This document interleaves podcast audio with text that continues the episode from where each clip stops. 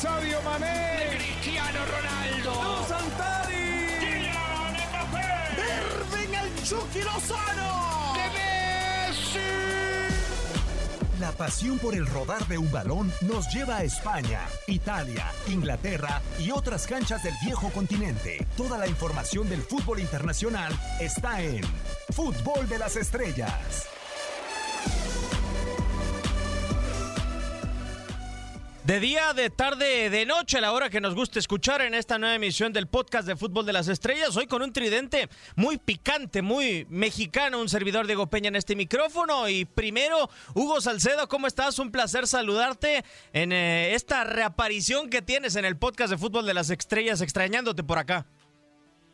¿Cómo te va, Diego? Es un gusto igualmente saludarte, Raúl, a toda la gente que nos acompaña, pues naturalmente con muchos temas que conversar el fútbol internacional que no nos da respiro, de alguna manera nos está pagando después de lo que fue ese receso de más de 100 días y con horarios hasta por multiplicado en estos últimos días, naturalmente nos pone muy contentos. Es cierto, es una realidad y quien ya también había aparecido en este podcast, pero no en esta nueva formación que tenemos el día de hoy. Raúl Méndez, Raúl, ¿cómo estás? Con el placer de saludarte a las 3 de la tarde, tiempo del centro de México, desde las 12 del día, una del este. Bueno, hemos tenido fútbol a placer a cualquier hora prácticamente. ¿Cómo está Raúl? Bien, bien, bien, Diego, gusto saludarte también a, a Hugo, un buen rato de no reencontrarnos, aunque sea en, este espacio, por esta vía, pero con varios temas de los cuales platicar. Viene la definición de estas temporadas, de los torneos de liga que se han tenido que alargar, pero ya por fin viene la definición, así que muchos temas muy, muy interesantes, Diego Hugo. Yo lo que me pregunto es, parece que en esta Champions League y sobre todo con el sorteo de la UEFA sui generis, porque de un lado de la llave colocó a todos los que ya estaban clasificados y co coincidentemente ninguno de ellos tiene un título. ¿Nos irán a dar las 12? ¿Llegará? ¿Cuál será la cenicienta que nos llegue? Porque alguna nos, nos llegará, Hugo, para la final que se disputará en Lisboa. Sí, efectivamente. Pero de cualquier forma, yo marcaría como los favoritos los que están en el otro sector de la llave, los que ya han conseguido las orejonas, los que económicamente seguramente tienen más recursos, aunque el París evidentemente que los tiene, pero hay algunas circunstancias que no solamente se consiguen con el dinero, sino con los proyectos deportivos, y ahí me parece que el París Saint Germain, además de la dirección técnica que yo le sigo poniendo cuestionamientos ya en el más alto de los rendimientos a Thomas Tuchel, creo que los el campeón saldrá del otro lado. Me parece que más allá de lo que sucedió la campaña anterior, en donde para mí sorpresivamente el Tottenham llega a la final, estamos empezando a ver y esta ratificación eh, de lo que ha sucedido con el cuadro del Manchester City, de que finalmente sí va a poder eh, actuar en las próximas dos ediciones, a mí me da la impresión de que lo único que va a generar es que los equipos que más invierten son los que más posibilidades tienen. Ya muy lejos vamos a estar de ver aquellas grandes sorpresas del Mónaco llegando a una final, el Porto también siendo campeón en aquella temporada del 2004, lo que mencionaba del cuadro del Tottenham. Creo que gradualmente eso se va a hacer cada vez más complicado y en algún momento se va a hacer virtualmente imposible. Van a estar en la final, van a estar en las semifinales, van a ser campeones los equipos que más inviertan, los equipos que mayor plantel tengan, que mayor cantidad de figuras tengan y en ese sentido pues no sé qué también le venga al fútbol. Yo pensaría que esos proyectos deportivos de comprar jugadores baratos, de hacerlos figuras, la confianza a las canteras, la confianza a los jugadores surgidos de cada una de las instituciones, a mí sinceramente me gusta más. Híjole, eh, yo coincido con lo de lo de Hugo, me gusta mucho lo de lo de los eh, futbolistas que no conocemos y que de repente se convierten en figuras como caso del Atalanta. Y para ejemplificar, yo no estoy tan de acuerdo con, con lo que dice Hugo o Raúl y pensando y poniendo en ejemplo una eliminatoria. Cierto, los jeques han aparecido y han buscado desde el talonario, desde la chequera, convertir a los equipos en, en gigantes y buscarse ganar el respeto con el dinero.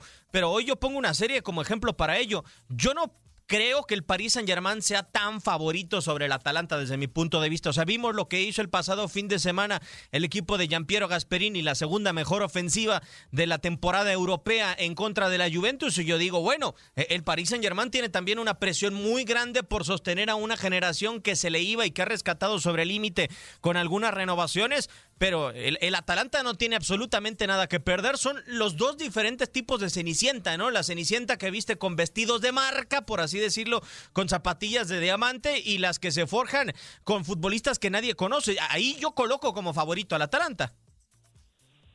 Es que mira, obviamente en la era en la que estamos viviendo, dime cuánto tienes y te digo para qué te alcanza, ¿no? Y, y por eso creo que cobra importancia lo sucedido ayer con el Manchester City y esta anulación a la sanción que tenía que recibir y, podemos escuchar lo que tiene que decir Klopp, lo que tiene que decir Mourinho, de que ayer sí fue un día difícil para el fútbol, así lo establecía Jürgen Klopp, que no fue un buen día para el fútbol con lo que sucedió con el Manchester City, porque sí mandan alerta de dónde queda la competitividad ya a partir incluso de esa inversión millonaria, tanto del City como del Paris Saint Germain, ni siquiera eso les puede garantizar títulos, ¿no? Para trascender, para competir en Europa, para ganar, se necesita mucho más que dinero, ¿no? Y eso solamente te lo da la experiencia, saber jugar esta clase de partidos. Podrás traer a los mejores jugadores, pero si no logras conjuntarlos en un gran equipo, difícilmente pueden trascender y así el Paris Saint-Germain puede empezar a contar las eliminaciones que han tenido, ¿no? Y algunas, como la del Barcelona, donde hablamos de que fue un gran milagro, una una gran remontada la del Barcelona, pero es increíble que el City haya perdido esa gran ventaja. Lo mismo le pasó contra Real Madrid un año después. Entonces creo que dependiendo de las circunstancias, si queda afuera, difícilmente se podrá sostener el proyecto de, de Tuchel en el Paris Saint Germain. Pero ahora, en esta eliminatoria en particular, por fin el París va a tener juntos en la cancha, sin lesión, a Neymar para acompañar a Mbappé, lo que no había sucedido en temporadas anteriores. Eso le da un plus al Paris Saint Germain, pero lo negativo, lo que ya tanto se ha platicado, un equipo que va a llegar realmente sin ritmo, con solamente las finales de Copa como únicos partidos oficiales, y el Atalanta, bajo este formato de torneo de Copa del Mundo, a un solo partido, tiene la mesa puesta para poder trascender y por el ritmo de juego que tiene, solamente el Bayern, el City han metido más goles en liga que, que, el propio Atalanta esta temporada en Europa, entonces creo que es la gran oportunidad para, para el Atalanta de dar la gran sorpresa sobre el millonario proyecto del Paris Saint Germain y al igual que Hugo yo coincido que el campeón va a salir de la parte inferior de la hacienda donde están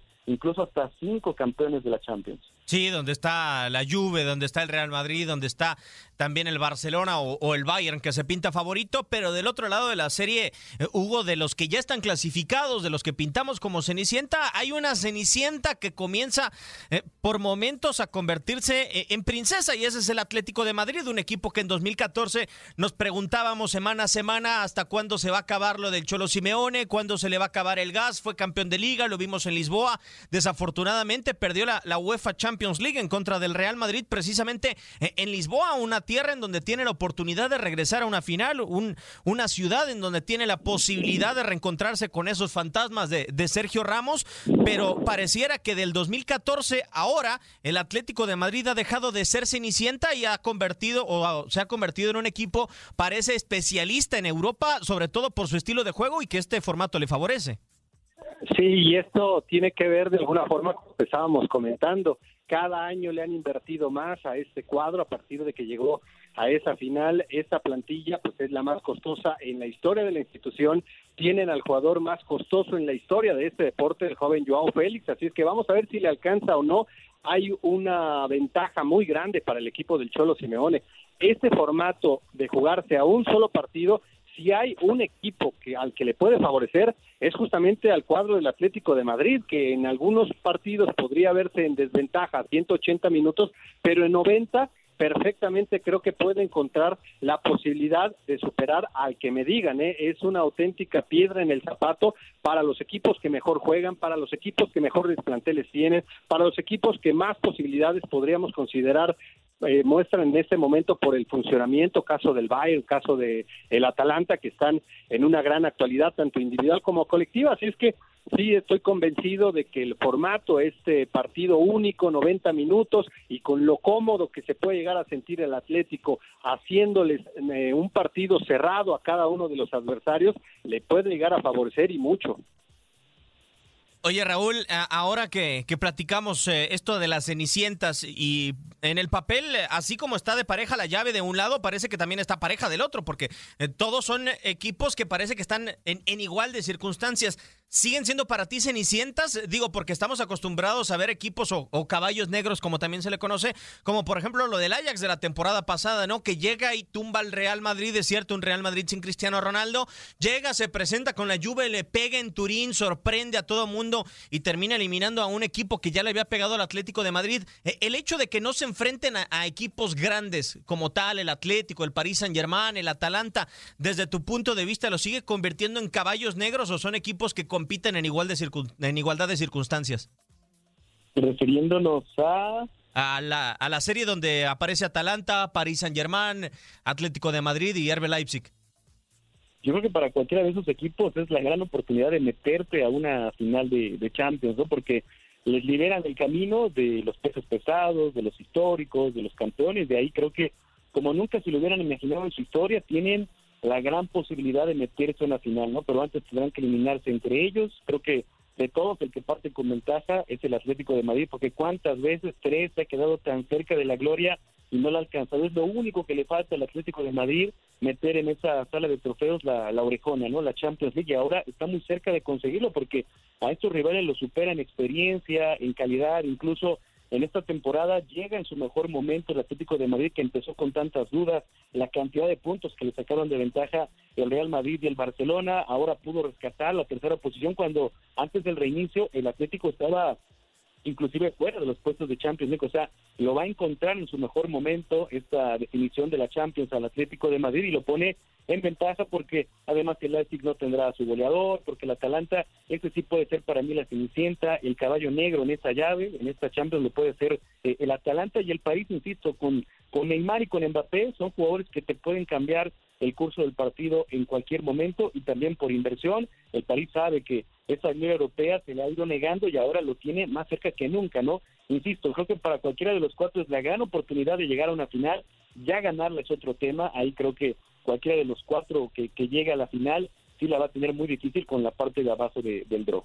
Ahora ya, ya para cerrar eh, este tema y el eh, podcast, eh, hemos visto Cenicientas en los últimos años de manera sorprendente, ¿no? Hubo en la, en la UEFA Champions League en el 2019 el Tottenham que nadie se acordaba que inclusive con una combinación de resultados había superado la fase de grupos y con un empate en Barcelona con aquel gol de, de Lucas Moura. También en el 2013 el Borussia Dortmund de Jürgen Klopp, por más que tenía un despliegue sensacional, muchos al inicio de la Champions quizá ni se hubieran imaginado que hubiera podido tener esa posibilidad de jugar el Clásico en contra del Bayern en la final en Wembley. Eh, vimos la final por excelencia de las Cenicientas, el Porto contra el Mónaco. ¿Para ti cuál ha sido la, la Cenicienta más increíble que ha tenido esta Champions League en los últimos años?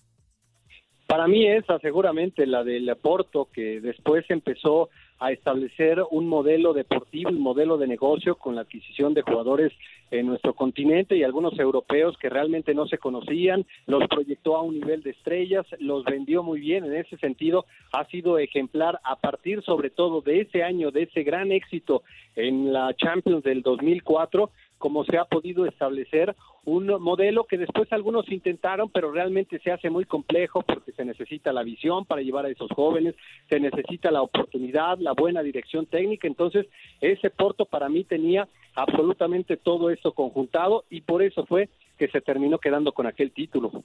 Y, lo que sí, ojalá que no se pueda dar, eh, Raúl, lo que mejor dicho, pudiera cambiar el esquema, así como lo ha cambiado el Atlético de Madrid. Estamos acostumbrados a que las Cenicientas son eso, ¿no? Y, y en eso se quedan equipos como el Porto, como el Mónaco, como dicen en Inglaterra, One Season Wonder, solamente una temporada. Y, y ojalá que podamos seguir viendo al Atalanta, que podamos seguir viendo al Leipzig, que podamos seguir viendo esta clase de equipos en estas instancias. Es difícil, es difícil porque son equipos que pueden tener la temporada de su, historia, pero ¿qué implica todo eso? Que no tienen los recursos suficientes para mantener a esas figuras. Entonces el riesgo que pasa cuando tienen temporadas históricas que les permite incluso ganar su liga o trascender en Europa es que no van a mantener a ese núcleo de jugadores porque llegarán dos grandes por el técnico, por la base de elementos, entonces no se van a mantener, ¿no? Así le pasó al Mónaco cuando quedó eliminado en semifinales, pero vemos cómo todas estas figuras hoy están regadas en los mejores equipos del mundo, Bernardo Silva, Mbappé, etcétera, es el costo ¿no? que pagan estos equipos. Le sucedió al Ajax que perdió a De Ligt, a De Jong después de llegar tan lejos en la Champions. O sea, saben estos equipos que si consiguen una temporada de Cenicienta, difícilmente se va a repetir porque los van a desmantelar. Qué complicado para todas estas instituciones y veremos cuál es la que llega a esta final de la UEFA Champions League en esa llave soñada que tiene el torneo con un formato totalmente diferente en Lisboa. Nos tenemos que despedir. Ha sido un placer con este tridente inédito, Hugo. Sabes, eh, como siempre, eres bienvenido y ojalá que, que se pueda repetir pronto este tridente. Esperemos que así sea, Diego. Te envío un fuerte abrazo, al igual, por supuesto, a Raúl y a toda la gente que nos ha acompañado y pues a seguir disfrutando de lo que tanto nos apasiona el fútbol europeo. De acuerdo, totalmente, que nos queda poco en ligas, un tanto cuanto esperada la Champions para el eh, mes de agosto, Raúl, y te envío un fuerte abrazo y muchísimas gracias, ojalá que podamos seguir repitiendo por acá. Igualmente, Diego, como siempre, es un gusto poder coincidir con, con ustedes, con Hugo en particular, extraordinario amigo, pero también un gran profesional, lo mismo que ti, lo mismo que a ti, mi querido Diego. Igualmente. Todos los que nos escucharon les enviamos un fuerte abrazo, le damos las gracias. Esto fue el podcast de Fútbol de las Estrellas.